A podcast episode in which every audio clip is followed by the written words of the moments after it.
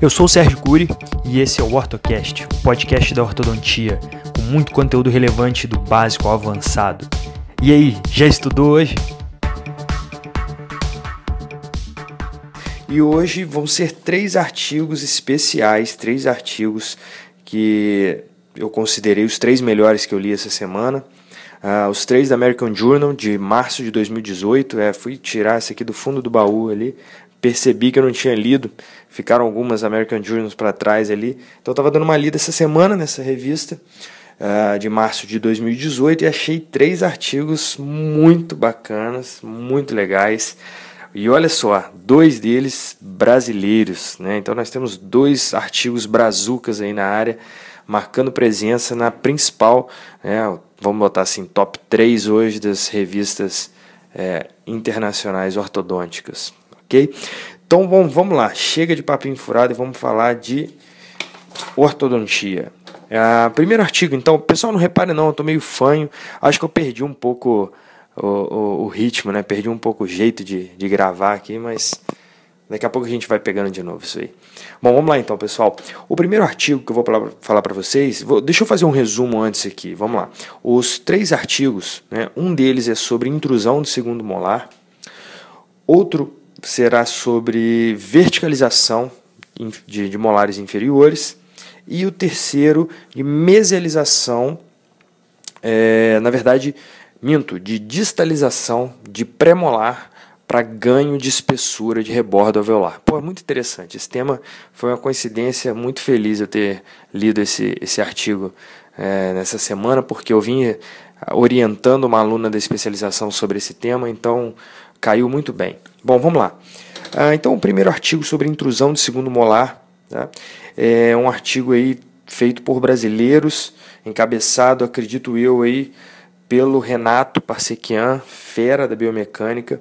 Então, na verdade, acredito eu não, tenho certeza foi ele que, que encabeçou, ele que estava orientando. Né? Ah, até na época ele mandou num grupo, então eu sei que, que foi ele que estava orientando, né, com vários outros colaboradores aí importantes. Mas enfim, o que, que foi avaliado? Tá? O que seria melhor para poder intruir um segundo molar que está extruído? Arco contínuo ou um arco segmentado, ou um, um vamos dizer assim, uma mecânica segmentada, né, com uma alça em box para intruir esse segundo molar. Então, na verdade, o que ele vem para mostrar para gente é, é um, um, um, resultado bem interessante, porque depende. Né, e eu nunca tinha pensado nisso antes, achei fantástico. Então, na verdade, o que, que acontece? Vai depender da angulação do segundo molar. Então, se o segundo molar ele estiver distoangulado, né, ele vai responder de uma determinada maneira. Se ele estiver mesioangulado, vai ser de outra maneira. Então, para já é, esclarecer logo as coisas, vamos aos resultados. Né? Então, ele avaliou, no, no, no né, vou falar um pouquinho de materiais só, não vou me ater muito na metodologia, mas eles avaliaram laboratorialmente em um equipamento de carga para medidas de carga, de força, né? quais seriam as resultantes de força no segundo molar, caso esse segundo molar extruído ele estivesse distoangulado ou mesioangulado. Né? E então, vamos lá, quando ele está, quando o segundo molar ele está mesioangulado, que é chamado de inconsistente, né? é, ele vai sofrer né, uma, uma angulação distal com a mecânica segmentada e uma angulação mesial durante a correção com a mecânica com fio contínuo. Esse fio contínuo ele testou com fio 014 né, níquel titânio e essa mecânica segmentada, como eu falei e mostro na foto, né, nos slides aí, ele usou uma alça, né, um loop em box, ali, uma alça em box para fazer é, de TMA, de passagem, para fazer a intrusão desse segundo molar. Então, com a alça, esse segundo molar ele se desloca é, ele se desloca distalmente, ou seja, ele volta a ficar vertical enquanto ele intrui. Né? E usando a mecânica contínua, ele angula mais ainda para mesial. Então vejam só que coisa.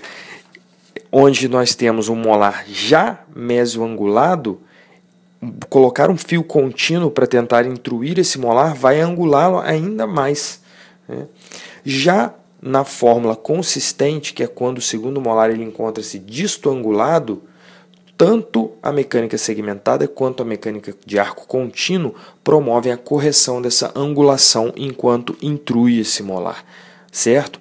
Então, o que, que a gente pode entender sobre isso, né, como aí uma conclusão desse trabalho, é que na fórmula inconsistente, na fórmula em que o segundo molar está extruído e mesioangulado, tem diferença entre as duas biomecânicas e a mecânica com a mecânica segmentada com o loop, com a alça né, em box, ela é melhor. Então nós vamos ter um melhor resultado, porque além da intrusão, ela vai corrigir essa angulação do segundo molar, enquanto a mecânica contínua vai piorar essa angulação, vai angular ainda mais esse segundo molar.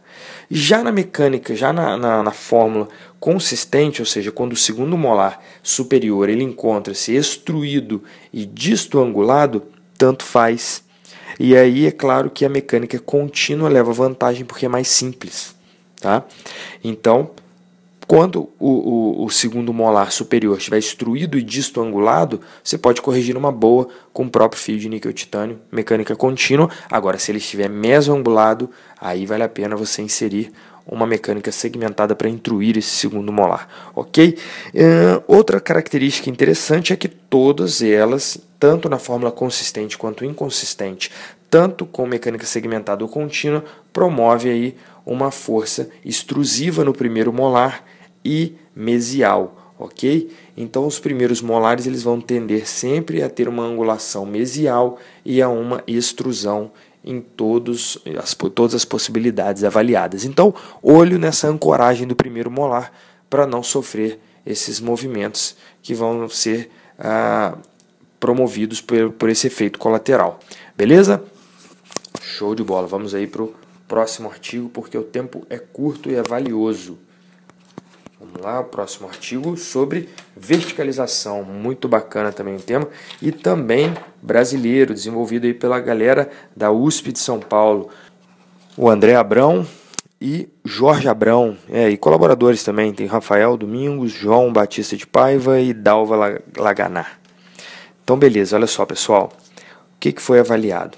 Um sistema, foi também uma análise in vitro, né, uma análise laboratorial, chamada de análise fotoelástica, né, do, da distribuição de estresse. Então, o que, que eles avaliaram? Avaliaram durante a verticalização dos molares inferiores né, qual era o sistema que mais promovia tensão, que mais promove estresse nas raízes dos molares a serem verticalizados. Então, eles testaram laboratorialmente quatro fórmulas, quatro formas ou fórmulas, tanto faz, uh, de se realizar verticalização de molar inferior. A primeira delas com mini implante na região retromolar. A segunda, cantilever, apoiada num fio. Né? É, a terceira, T-loop, né? aquela alça T. E a quarta, mola aberta. Né? A mola aberta também promovendo a verticalização desse molar. Então, a partir disso, foram testadas várias forças diferentes. Tá? Então, como na literatura é, existem muitos relatos e cada um utilizando uma força diferente, então várias forças são relatadas na literatura como força ideal de verticalização, dependendo do sistema de forças, do momento realizado, mas eles testaram praticamente todas, de 30 a 450 gramas de força nesses quatro esquemas diferentes, dessas quatro formas de verticalização, e foi avaliado qual deles promovia mais tensão, mais estresse na região radicular desse molar a ser verticalizado. E olha só que legal, com o mini implante né, foi uh, o resultado que menos apresentou estresse na região de raiz. Né? Enquanto, enquanto, vamos ver aqui, é isso mesmo, o cantilever foi o que apresentou maior tensão, maior estresse na região radicular. O que, que tem a ver essa questão do estresse na região radicular? Quer dizer que quanto maior o estresse, quanto maior a tensão nessa região, né, maior é o risco de, de causar aí uma reabsorção. Né? Então, além disso, também relacionado com a questão da extrusão. Então, pode-se extrapolar para a clínica que uh, o sistema que oferece menor estresse na região radicular do, do molar a ser verticalizado, ele vai ter um menor risco de reabsorção e menor risco de extrusão, menor quantidade de extrusão. Então pode-se dizer que o, a verticalização com o mini implante em região retromolar foi a que menor promoveu é, força, estímulo extrusivo e a que menor oferece risco de reabsorção radicular. Beleza? É claro que tem que se respeitar a força ideal. Ali foi um comparativo entre elas, ok? Não quer dizer que uma não vai promover e a outra vai promover reabsorção. A não, a não promoção de reabsorção depende da força que você vai utilizar, da, da densidade óssea, da qualidade radicular. Né? Então, tudo isso interfere. Né? Aqui foi apenas um comparativo em que, se você fizer da mesma forma, com a mesma força, com o mini implante, você vai ter uma, uma menor possibilidade de promover reabsorção nessas raízes, porque ele vai promover menos estresse na região radicular. Muito legal, né? Beleza. Então vamos aí para o próximo artigo, próximo e último de hoje, que é um artigo, na verdade, um caso clínico, né? por nada mais, nada menos do que Chris Chang. Chris Chang e Eugene Roberts. Muito legal. E ainda Grace Shield, né, que eu não conheço, mas enfim. Esse caso clínico foi muito legal porque ele é bem multidisciplinar, ele vem fazendo pério, orto e implante para finalizar. Então, uma paciente com uma, uma área edêntula na região de 36, então na região do 36 ela tem ausência desse elemento e não tem espessura suficiente de rebordo alveolar para fazer implante desse primeiro molar inferior. Então, o que, que os autores propuseram? É, fazer, pegar um pré-molar, pegar o segundo pré-molar, o elemento 35, distalizá-lo até encostar no 37, né, e aí sim fazer um implante entre esses dois pré-molares, entre o 34 e o 35, fazendo um implante aí de um terceiro pré-molar. Tá? Mas por que entre os dois? Por que já não colocou um dente ali na posterior? Porque não tinha espessura de rebordo alveolar suficiente. Eles aferem o rebordo alveolar aqui com um instrumento próprio, onde eles conseguem aqui achar 3 milímetros de espessura de rebordo alveolar. Né? E aí, olha só que interessante. Eles começam a promover esse movimento de distalização com forças muito leves né? Então eles utilizam aqui olha, em torno de 60 gramas força, tanto por vestibular quanto por lingual, para distalizar esse segundo molar, esse segundo pré-molar, perdão, elemento 35, até que encoste no elemento 37, utilizando aí autoligado passivo. Né? O Chris Chang usa muito e só, na verdade, Damon System. Né? Agora está usando bastante alinhadores, tudo, mas a essência dele é sistema Damon, da Ormic ok? E então ele consegue com essa força e utilizando aí um, um fio 17 por 25, né, é, ele consegue um movimento de 1 milímetro por mês. Então, em sete meses, ele consegue encostar aquele pré-molar, o segundo pré-molar, o 35, no elemento 37, e aí ele consegue um espaço de 7 milímetros para implantar né, um terceiro pré-molar. E olha só que legal, ele consegue atingir, deixa eu ver onde eu anotei aqui quando fiz o resumo, ele consegue atingir uma espessura de 7 milímetros. Olha só que legal. Então ele parte de um osso atrófico de 3 milímetros e consegue deixar esse osso com 7 milímetros. É, isso já foi falado né, uh, anteriormente em outros trabalhos, inclusive lá em Bauru, quando eu fiz meu doutorado, a gente falava bastante nisso, a partir de trabalhos é, da Dani Garibe, do Marcos Jansson.